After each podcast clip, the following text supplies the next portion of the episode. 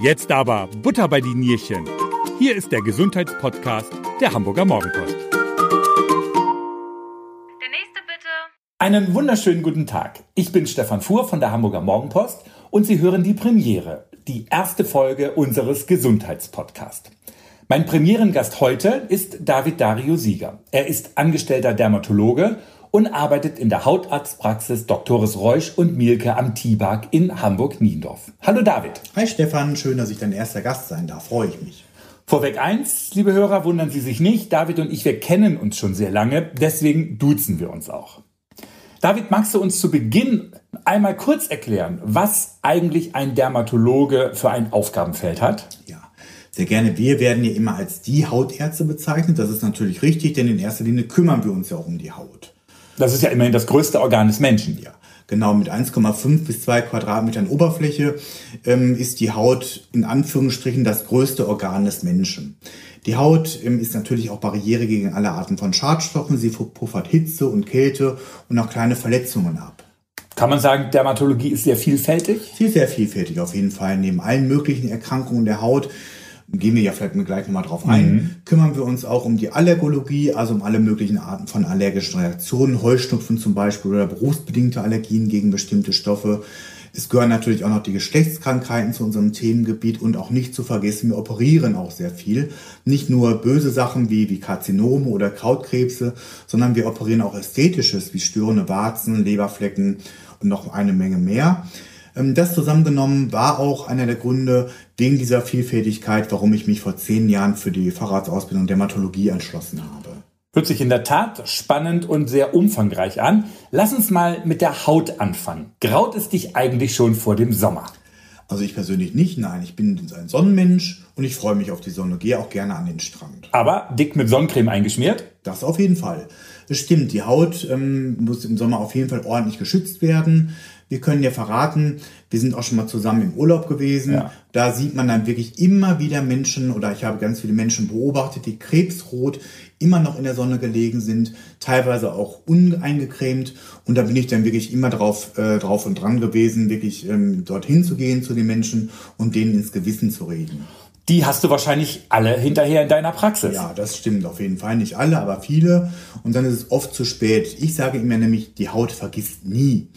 Und wenn man es genau nimmt, ist eigentlich auch schon das Braunwerden der Haut bereits eine Abwehrreaktion. Schlimm sind natürlich die ganzen Sonnenbrände.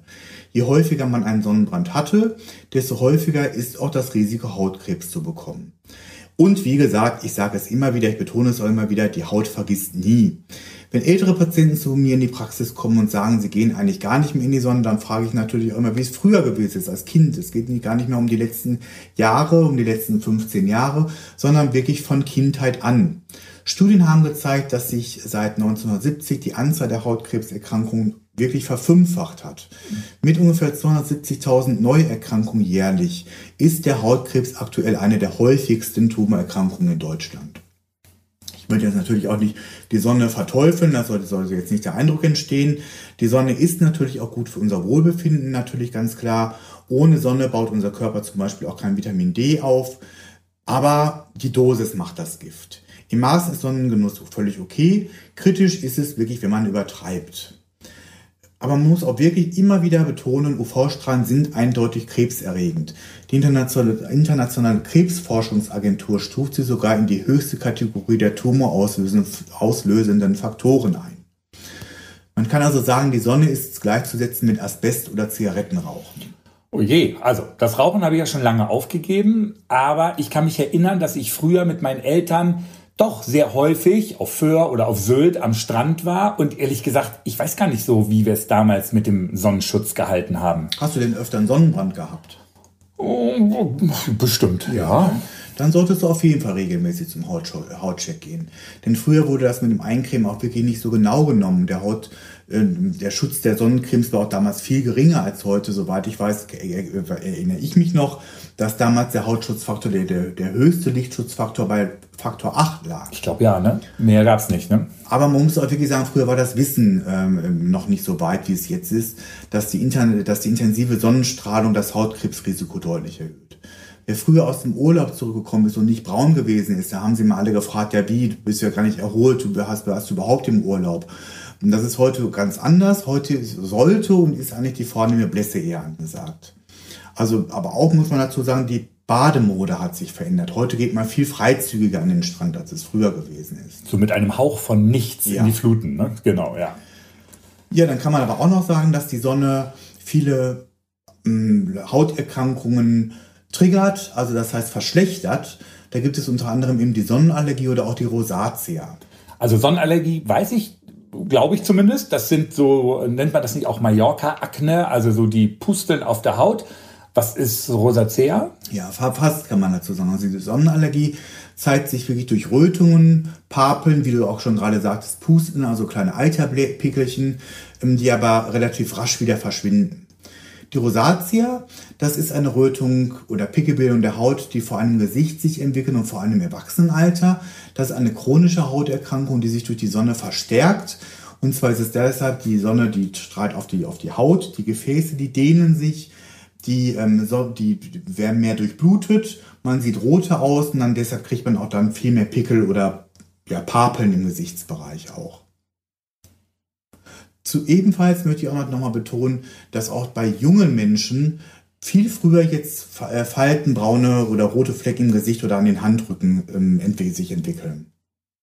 Sind das diese extrinsischen Hautalterungen? Ganz genau, die von außen führenden Hautalterungen. Okay. Genau. Also ich kann mich noch erinnern, dass meine Eltern früher mit Alufolie als so eine Art Sonnenspiegel vor dem Gesicht am Strand saßen, um noch schneller und noch intensiver braun zu werden. Ich äh, hoffe, dass sie das äh, diesmal oder jetzt auch nicht mehr machen. Du hast vorhin über das Eincremen gesprochen. Lass uns da doch bitte noch einmal etwas näher drauf eingehen. Was gibt es denn da für Unterschiede und was bedeutet die Zahl auf den Sonnenschutzmitteln eigentlich? Beziehungsweise, vielleicht fangen wir ganz vorne an, was ist ein Lichtschutzfaktor überhaupt? Mhm. Der Lichtschutzfaktor gibt an, wie viel länger man sich mit dessen Verwendung der Sonne aussetzen kann, also ohne Pflegeschutz. Ohne Eincremen geht es nicht beim Sonnenbaden bzw. Beim, Sonnenschein. Zu hoch ist die Hautkrebsgefahr. Selbst mit einem hohen Lichtschutzfaktor ist man nicht unbegrenzt gegen einen Sonnenbrand geschützt. Dazu sollte man aber wissen, wie lange sich die Haut aus einer Kraft vor UV-Strahlen schützen kann. Das nennt man diese Eigenschutzzeit. So wird die Zeit bezeichnet, die die Haut in der Lage ist, sich gegenüber der Sonne zu schützen, bevor sie rot wird. Dazu unterscheidet man aber auch wiederum verschiedene Hauttypen. Hauttyp 1 bis 6 ist das.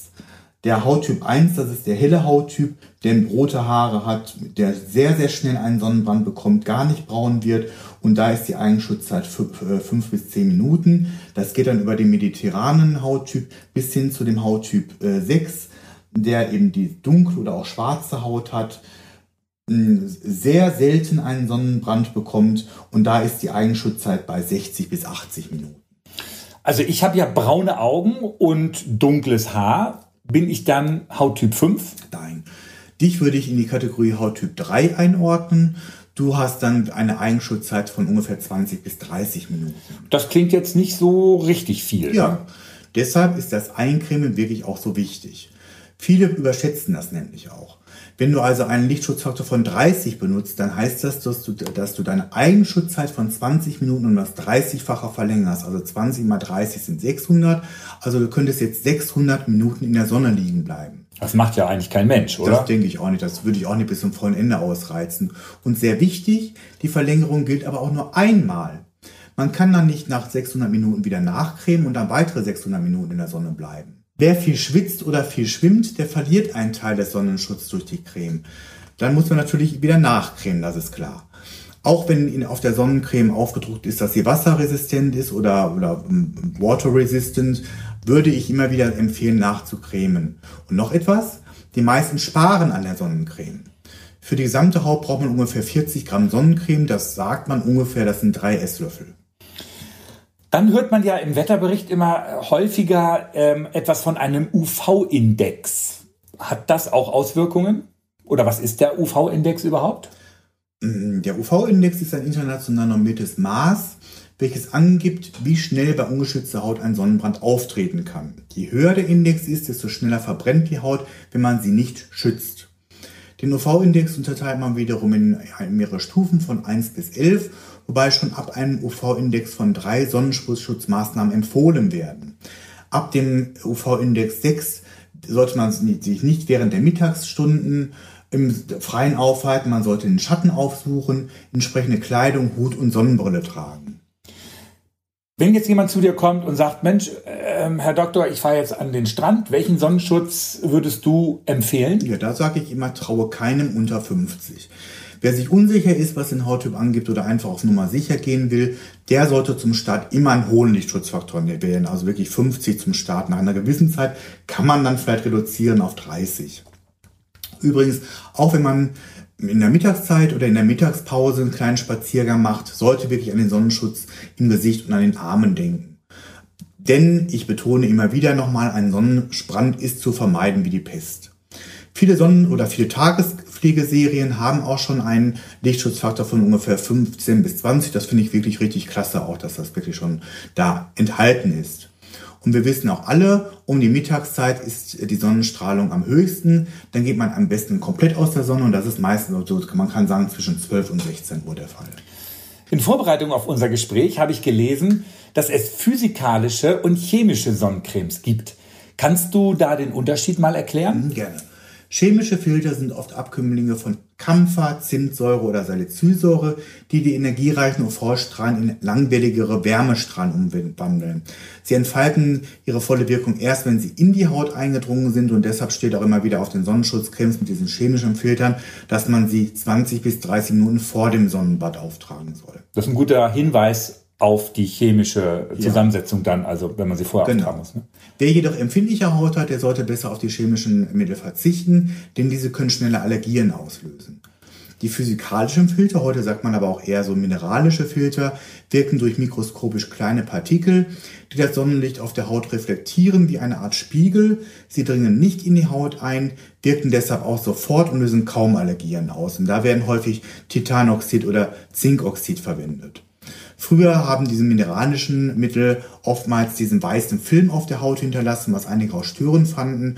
Heute ist es eben eine andere Zusammensetzung, sodass dieser störende Film nicht mehr vorhanden ist. Aber jetzt kann man nicht mehr so richtig erkennen, welche Hautregionen eingecremt worden sind und welche nicht. Das stimmt, genau.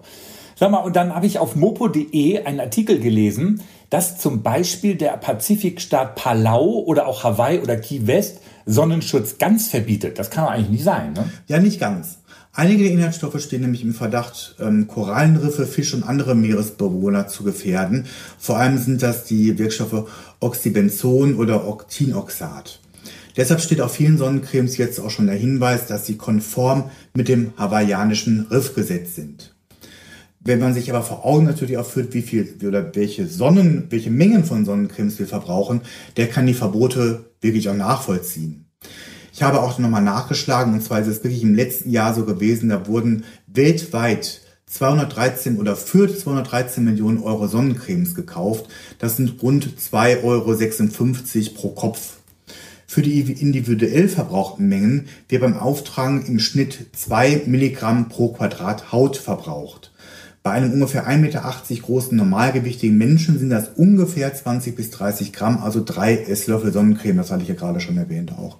Nach dem Baden wird dann neu eingecremt. Das hatte ich ja auch gesagt, dass man das immer wieder machen sollte. Mhm. Wer sich also dreimal am Tag mit je 30 Gramm eincremt und das während einer Woche Urlaub am Strand, der verbraucht mehr als 600 Gramm an Sonnencreme. Und wenn wir uns auch wieder vorstellen, wenn diese ganzen Massen oder wenn, wenn die Menschen sich in nahtlos eingecremten Körpern in die Fluten der Meere hineinstürzen, hinterlassen also diese ungeheure Mengen an Lichtschutzfaktor oder Lichtschutzmittel im Wasser. Sich nicht einzucremen ist natürlich auch keine Option, ne? Nein, deshalb wirklich auf die Inhaltsstoffe achten. Ich, also ich glaube, es ist auch, auch so, wenn ähm, stand in dem Artikel drin, dass die Pazifikstaaten natürlich nicht die Sonnencreme ganz verbieten, genau. sondern eben halt nur Sonnencreme, die diese von dir gerade eben angesprochenen genau. Inhaltsstoffe haben. Ja. Ne? Genau. Sag mal, und sind teure Sonnencremes eigentlich besser als günstige? Es gibt Tests, ähm, was die Zuverlässigkeit des Sonnenschutzes angeht. Da schneiden die günstigen Cremes ganz genauso ab wie die teuren. Unterschiede gibt es nur in der Anwenderfreundlichkeit. Also mal einige sind aufzusprühen, einige sind aufzureiben. Ähm, das muss man sich, muss man selber ein bisschen ausprobieren. Manche Produkte sind besser zu dosieren oder ziehen schneller ein. Also Geschmackssache genau. sozusagen. Ne? Kommen wir mal Thema Kinder. ähm, müssen Kinder eigentlich besonders geschützt werden vor der Sonne? Also eigentlich sollte man Kinder überhaupt nicht der prallen Sonne aussetzen, ist aber natürlich auch oft nicht praktikabel. Aber ich sage immer, niemals nackt am Strand und immer mit sehr dick mit einem hohen Lichtschutzfaktor eincremen. Kinderhaut ist um ein Vielfaches dünner als die Haut eines Erwachsenen. Der kleine Stefan, da gibt es Fotos von, ich sag dir. also, was kann man tun, wenn es zu spät ist? Ich habe also doch einen Sonnenbrand bekommen. Ist der Quark oder Joghurt, man liest das oft als Hausmittel ähm, aufgetragen auf die betroffenen Stellen, wirksam? Das ist nicht verkehrt, sage ich jetzt mal so. Joghurt oder Quark haben eine leicht austrocknende und kühlende Wirkung. Aber auf keinen Fall sollte man ähm, mit Fettcremes einschmieren. Diese sorgen nämlich für eine hermetische Abriegelung der Haut, sodass kein Schweiß und Feuchtigkeit abdampfen kann. Wer zu uns in die Praxis kommt, das habe ich auch nochmal immer wieder, bekommen wirklich Patienten mit einem starken Sonnenbrand zu mir. Dem verschreibe ich dann meist eine kortisonhaltige Creme. Das bewirkt eine Entzündungshemmung oder ein Ablöschen der Haut. Beim leichten Sonnenbrand helfen oftmals auch Pflegecremes, die hydratisieren, also viel Wasser enthalten. Und dann gilt, die Sonne wirklich die nächsten Tage komplett zu meiden. Und jetzt mal, David, Hand aufs Herz. Wann hattest du den letzten Sonnenbrand? Das ist schon Jahre her. Also ich hatte natürlich auch schon wirklich Sonnenbrand, aber ich habe wirklich was Gutes gefunden, was was für mich sehr gut ist, einen hohen Lichtschutzfaktor und auch gut einzieht. Und deshalb habe ich jetzt seit Jahren schon keinen Sonnenbrand mehr gehabt. Lichtschutzfaktor 50 wahrscheinlich. Ja.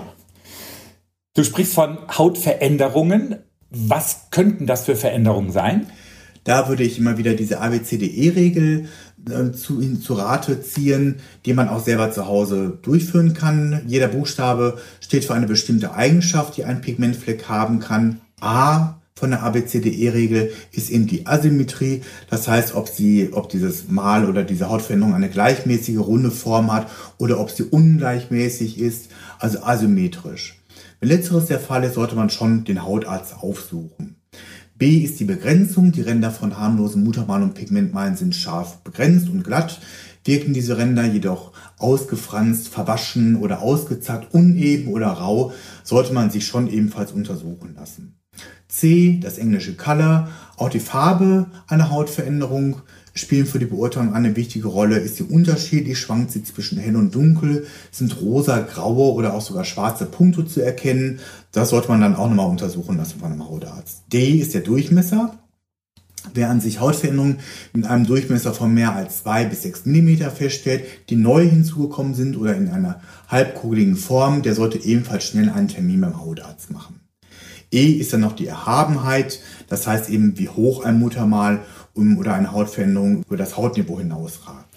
Also wenn du das jetzt so beschreibst, äh, da habe ich schon so einiges. Ja, aber nicht jede Hautveränderung ist natürlich sofort gefährlich. Trotzdem ist es besser, einen Blick zu viel auf die Hautveränderung werfen zu lassen als zu wenig.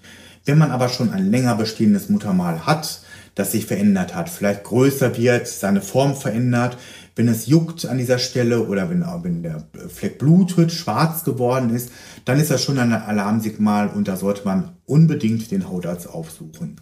Wir Dermatologen, wir benutzen dann das sogenannte Auflichtmikroskop. Das hat eine ungefähr zehnfache Vergrößerung und so kann man schon die Veränderungen an der Haut erkennen und kann man besser beurteilen. Das heißt aber auch, man sollte ab und zu mal den Partner oder die Partnerin bitten, mal nach Veränderungen von Muttermalen am Haut, äh, an der Haut selber nachgucken. Ja, auf dem Rücken zumindest, wo man eben selber nicht draufschauen kann. Ja.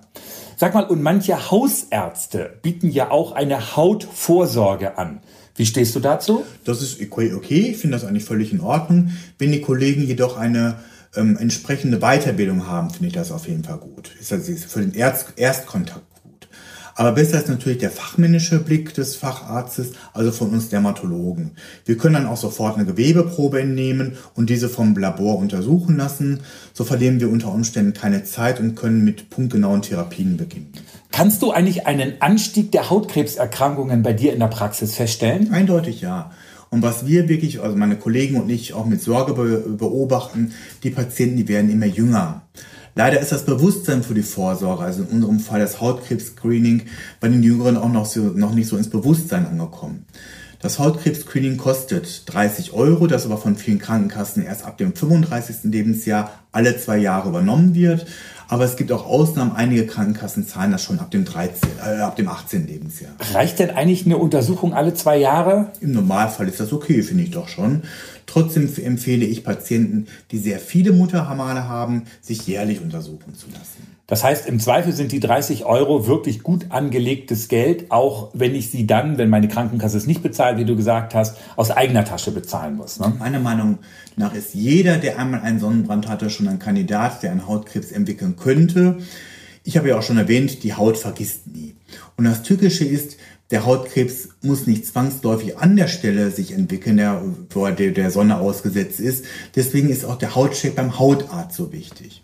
Darüber hinaus muss man natürlich auch sagen, dass auch bei der Entwicklung von Hautkrebs familiäre Vorbelastungen zu berücksichtigen sind. Patienten, die medikamentös ihre Immunabwehr reduzieren, zum Beispiel nach einer Organtransplantation, haben ebenfalls ein erhöhtes Hautkrebsrisiko. Sag mal, warum ist der Hautkrebs eigentlich so gefährlich? Da muss man natürlich unterscheiden zwischen einem schwarzen Hautkrebs und einem weißen Hautkrebs. Der schwarze Hautkrebs, der ist der gefährliche Hautkrebs, das ist der gefährlichere von den beiden der ist ein hochgradig bösartiger Tumor, wo ein schnelles Handeln angesagt ist, denn er kann schon schnell metastasieren. Der weiße Hautkrebs, also das Basaliom oder das Spinaliom, die wachsen relativ langsam, bilden nur sehr selten Metastasen. Trotzdem muss natürlich auch dieser Krebs hm, operativ entfernt werden und frühzeitig behandelt werden bildet Metastasen, heißt er streut unter anderem in andere Organe zum Beispiel, in ne? die Lymph Lymphknoten, Lymphgefäße, andere Organe, in, in, das Gehirn, ganz genau. Okay, hört sich nicht gut an. Wie sieht denn so eine, äh, eine Krebstherapie, eine Behandlung aus? Also erstmal ist die operative Therapie vonnöten. Wir entfernen unter einer lokalen Betäubung die betroffenen Hautstellen operativ und senden diese dann in unser angeschlossenes histopathologisches Speziallabor. Aber mit dem Entfernen ist es getan oder nicht ja, getan? schon. Jetzt kommt es aber auch natürlich auf das histopathologische Ergebnis an. Es kann sein, dass noch weitere Operationen folgen müssen, dass es nochmal nachgeschnitten werden muss. Ähm, bei denen kann aber auch noch sein, dass eventuell auch noch eine Lymphknotenentfernung durchgeführt werden muss. Und manchmal ist auch eine Chemotherapie unumgänglich. Die wird natürlich dann im Krankenhaus gemacht und da überweisen wir die Patienten dann hin. Also noch einmal, es ist sehr, sehr wichtig, sich seine Haut selber anzuschauen. Erkennt man Veränderungen oder auch wer in der Vergangenheit häufiger einen weiß, dass er häufig einen Sonnenbrand hatte, der sollte einen Termin beim Dermatologen, beim Hautarzt zum Hautcheck machen und drei Ausrufezeichen hinter dem Kalendereintrag wirklich wichtig. Auf jeden Fall, das kann ich nur unterstreichen. Es gilt, wie bei vielen Krankheiten, je früher eine Behandlung einsetzen kann, desto besser sind die Heilungschancen.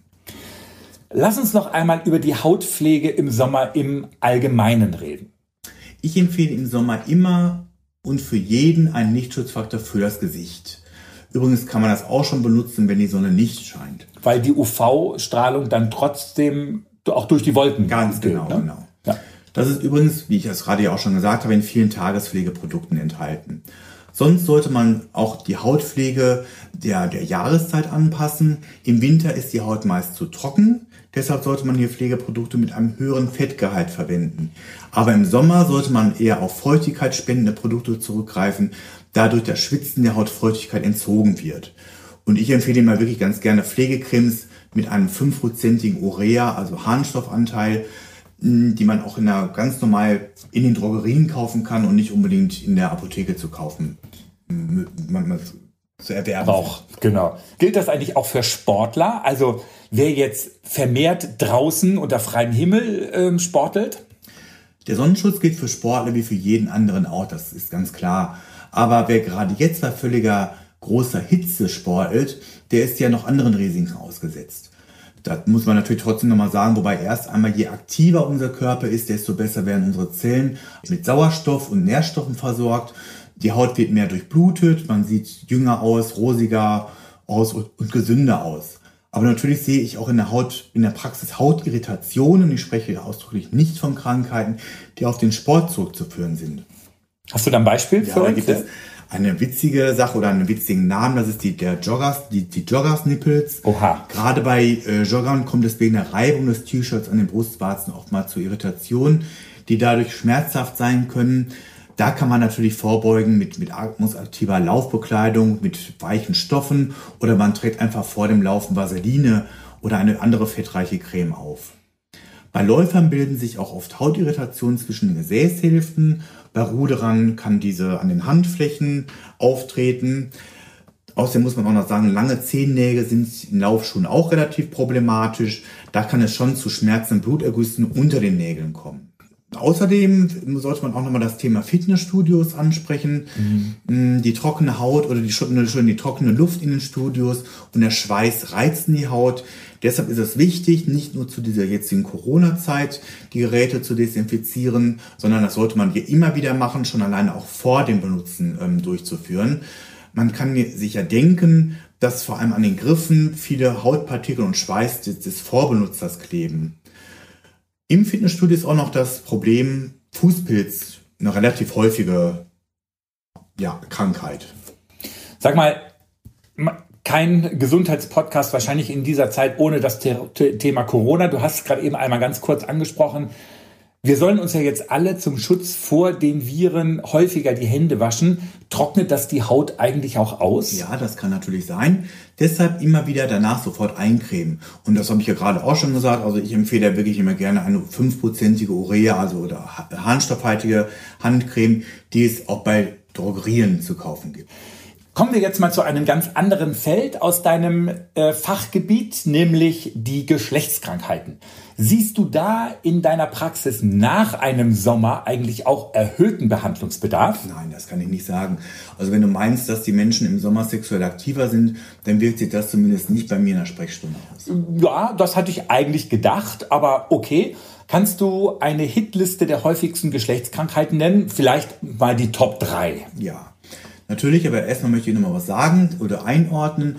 Es gibt grob gesprochen zwei Kategorien. Wenn wir hier über Geschlechtskrankheiten reden, dann meinen wir diese, die sich auch wirklich nur auf die Geschlechtsorgane auswirken. Also platt gesprochen, wenn es untenrum juckt und tropft. Ja, ja nicht nur.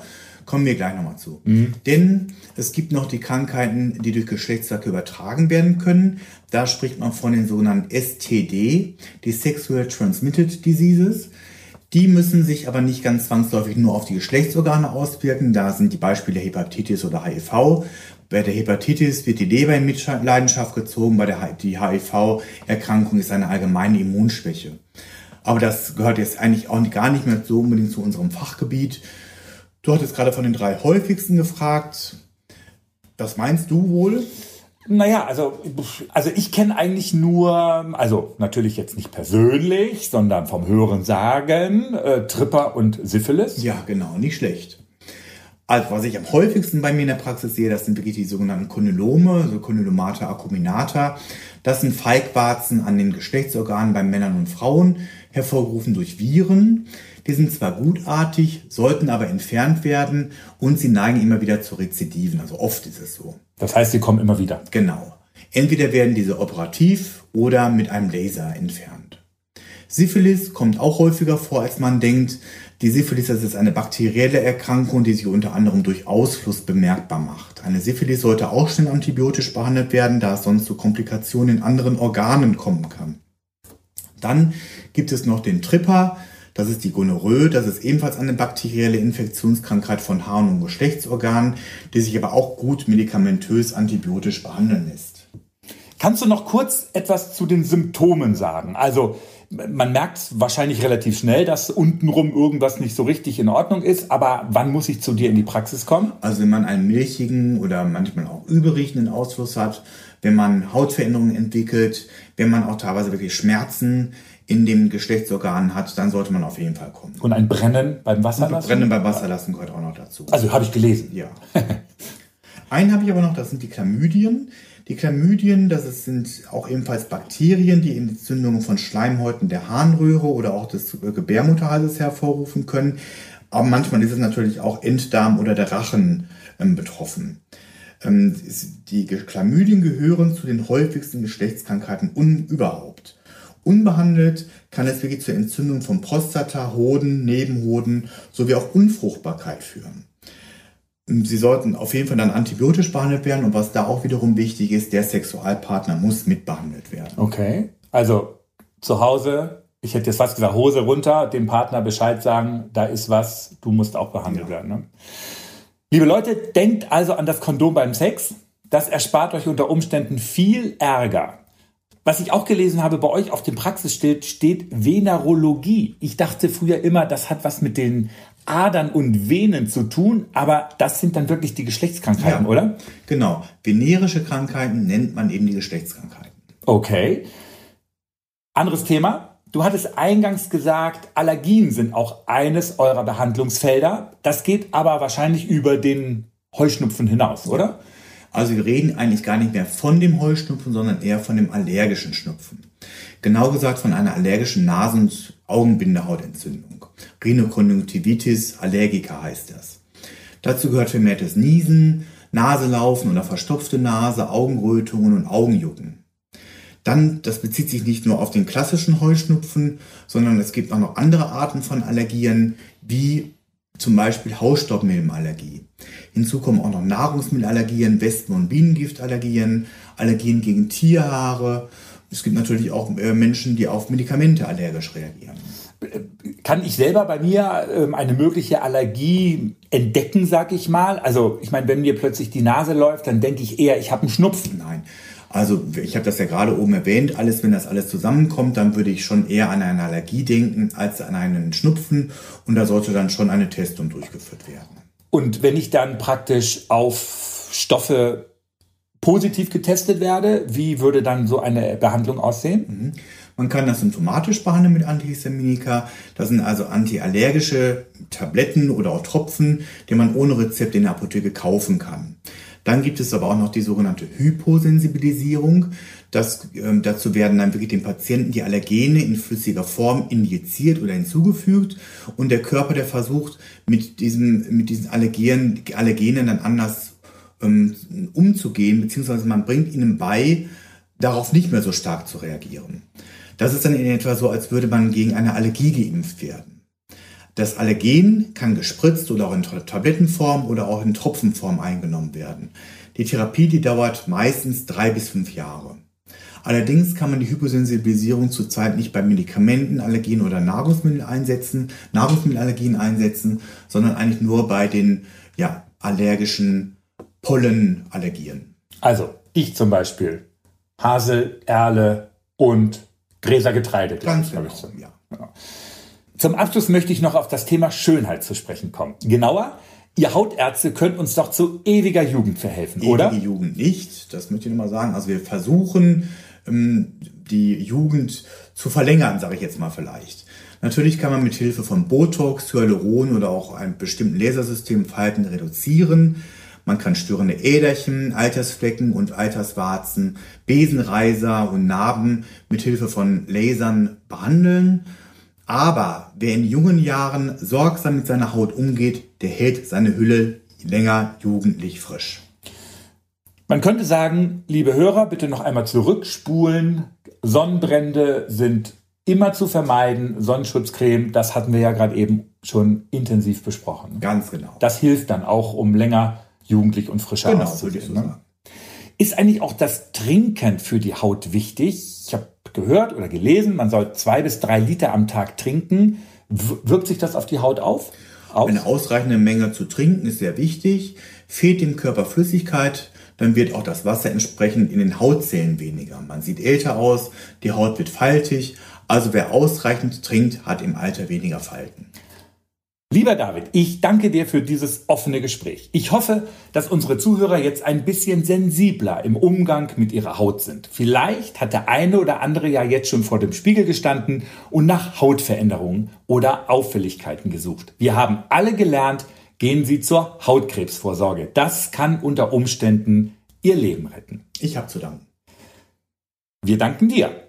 Und liebe Hörer, wenn Ihnen der Podcast gefallen hat, dann freuen wir uns natürlich über eine positive Bewertung. Wenn Sie keine Folge verpassen wollen, dann abonnieren Sie den Podcast doch. Machen Sie es gut, bis bald und vor allem bleiben Sie gesund. Das war Butter bei die Nierchen, der Gesundheitspodcast der Hamburger Morgenpost.